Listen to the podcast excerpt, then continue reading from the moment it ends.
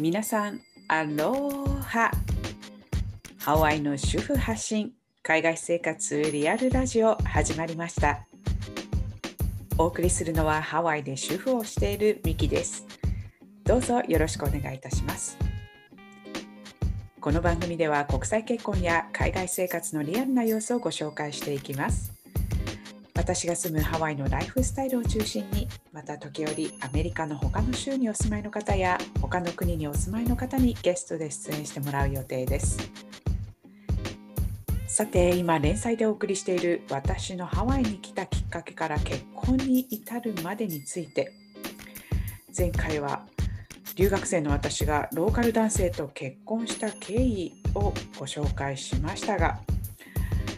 今日がこの連載最後のテーマとなります。第28回目のテーマは今の私が34歳の自分にするアドバイスです。まあ私はそのハワイにねとりあえず1年住んでみようと思ってやってきてそれがまああれよあれよという間に11年が経ってしまったわけですが、まあ、やはりね住んでみてから分かったことってもうたくさんあるんですよ。やっぱりハワイに来る前はねまあ本当よくわからないからもう本当にね留学センターの人に勧められるがままにもういろいろ決めてしまってたしもともとね私が面倒くさがりな性格っていうのもあったんですけれどもだからもう早く何でも決めたかったっていうのがあってだからね本当に言われるがままにもう決めちゃったっていうところもあるんですけどね。うんまあね、そこでね今の自分があの当時の自分に向かってアドバイスをしてみたいなと思います。まず1つ目語学学校の学生用のアパートの1年契約はやめておけです。今はねその私が通った一番最初に通った語学学校っていうのは残念ながらこのコロナの影響で、えー、もう閉まってしまったんですけれども、まあ、そこでその学生専用のね寮のようなアパートに住んだんですよね私。でまあ結局それもやっぱり面倒くさかったしその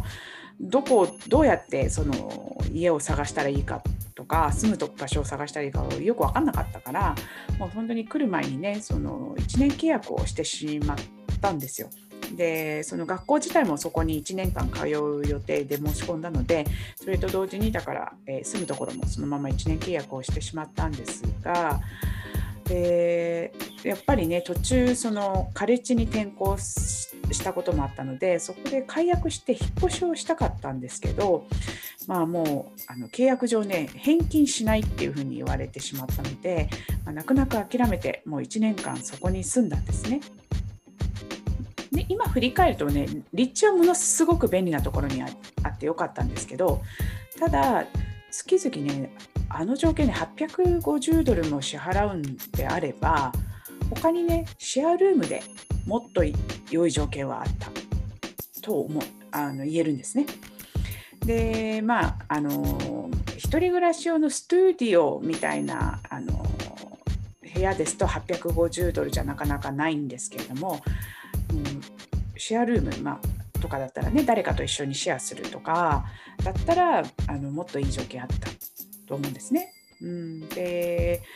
まあ、3ヶ月もあればだいぶねあの土地勘もついてきてでどこら辺が便利なのかとか分かってくるし、まあ、その交通の便のことも分かってくるしであとどのようにね家を探したらいいのかっていうのも分かってくるんですね。うん、で実際、まあ、私がねこの学校のアパート語学学校のアパートに後に見つけたのは、まあ、オンラインで探したんですけどハワイ大学でね中国研究をしていた学者さんのお宅の一部屋を間借りしたんですね。でそれが家賃650ドルだったんですよ。でものすごい素敵なお家でしかもその学者さんなので、まあ、女性の方なんですけどもう英語がとにかく綺麗で知的ですごく学ぶことが多かったんですね。うん、だからまああの時の私に言いたいというか、まあ、もしねこれから留学を考えてる方いらっしゃったら例えば、まあ、そのちょっと語学学校が他の語学学校がそういう専用のアパートっていうか寮みたいなのがあるのかちょっとわからないんですけれども例えばそういう寮みたいなのに契約するにしてもあとはホームステイっていう形にしてもどんな形で決めてきたとしてもなんか最初の半年ぐらいの契約にしといてでこちらに来てからその半年の間にそういう土地勘とかそういうのを身につけてでそれで次の住むところを決めるっていうのでも良いのかなと思います。もちろんねそこがあの最初に決めたところが気に入ったならその後も延長すればいいだけのことなのでもし気に入らなかったらのことを考えたらまあねあの半年年ぐらいの契約にしといてくるのがいいんじゃないかなっていうふうに思思いました。で。次に2つ目のアドバイス、まあ、ハワイはとにかく物価が高い。だからもうね日本でできるだけお金を貯めておけっていうことですね。で、まあ、物価が高い上に、まあ、学生ビザで来るっていうことは働くことができないのでなのでもうとにかくあのお金はあるだけある方がいいんですなのでもう本当日本にいる間にあのたくさん貯める。でもし、まあ、まあ、34歳の私にアドバイスって言いながら、まあ、私はちょっとそんな向いてはないんですけどももしねその株や投資なんかに興味があったらそれをやっとくのもいいんじゃないかなとも思ったりもします。で実際ねこう私の一つ上の友達がいてこっちで出会って、まあ、彼女なんかもともと金融で働いていたからすごい貯金もたくさんあってさらにね株もやっていたのでハワイに来てからもねなんか悠々自適だったんですね。であのハワイ大学の4年生の方のハワイ大学にもあの行ってたぐらいなのでもうすごいあの学費高いんですけれどもそれでも大丈夫で。でさらにはですねもうこのいる間に彼女の場合はねあの新しいコンドミニアムを現金で購入してたりとかしていてまあもうすごいと思って見てたんですけどまあね本当にハワイに長期滞在を望むなら、まあ、日本でできるだけ、えー、貯金をしてきた方がいいっていうアドバイスですね。でそして3つ目のアドバイスなんですがこれはねその2つ目のアドバイスに付随したものではあるんですけれどもハワイにもし最初からもうできるだけ長期で住みたいもしくは移住したいと思っていてでもやっぱり長年学生やるほどお金はないなって思った場合そんな時はやはり就職も視野に入れてもいいと思います。前回のねエピソードでも紹介したんですがその私の同世代の友達で最初学生ビザでやってきてで語学学校通いながらそれで就職活動をして、まあ、無事ね就職が決まってそこからそのビザをワーキングビザに変更して働いてたっていう子もいるんですね。うん、そういうこともできるのででもちろんねそのあの日本にいながらして、まあ、ハワイで就職っていうのをあのその就職活動ってすることももちろんできるわけですよ。でそれをしてあのこっちに引っ越してくるっていう子もいます。うん、なのでねもう最初からまあ学生っていう選択じゃなくて就職っていう選択もできるっていうのと、まあ、最初は学生で来るけどこっちにいる間にそうやって就職活動して、え、働くっていうこともできるですね。うん、ただポイントとして見ればあのその仕事ができるビザワーキングビザっていうのは、えっとね、とにかくねバックグラウンドの一貫性を求められます。でだから大学で何のメジャーをで卒業してどんな職種に就いたかっていうそれがねこう一貫性がある方がいいんですね。うん、私の場合はまああの文学部で卒業してその後ずっとフリーランスでラジオ局で働いてで、まあ、ライター業もやってたっていうバックグラウンドなんですけど、まあ、要はメディアですよね。でメディアのバックグラウンドで、まあ、ハワイに来て、まあ、こちらでもどこかでこう仕事できないかなって学生しながら思ったことがあったんですけど、まあ、ちょっとねそのバックグラウンドでそのビザをこうサポートしてくれるっていう会社がちょっと見つけにくかったっていうのもあったんですね。うんなのでまあ頑張ればあのもしかしたら、えどっかしらで、えーと、できたのかもしれないんですけどまあまあとにかくねあの一番仕事が見つかりやすいのはやっぱりね営業職なんですね。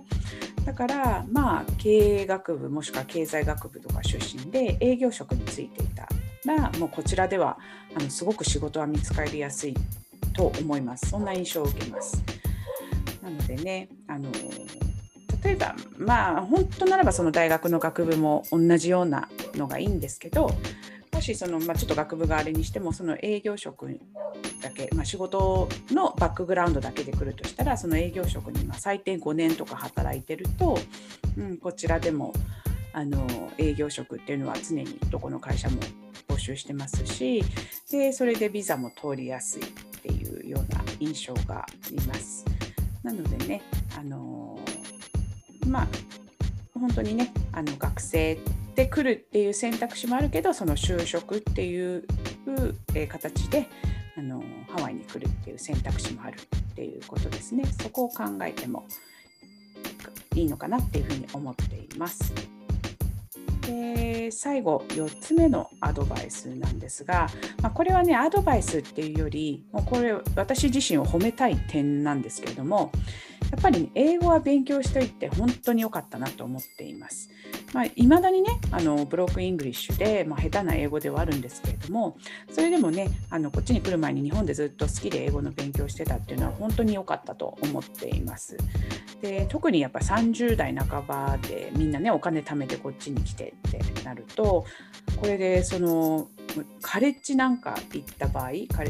もう最初から上のレベルのクラスに入れればもう無駄なお金と時間を費やすことがなくなるわけなんですよ。それを思ったらね、うん、あの本当に英語力が最低やっぱりそれなりにあった方がそそのスタートからできたらすごくいいなっていうのも思いますし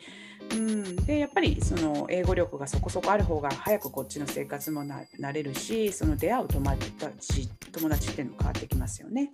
うん、なので本当に日本で英語をある程度話せるくらいにしておくっていうのはすごくおすすめですし、まあ、自分はそれをやっといてよかったなっていうふうに思っています。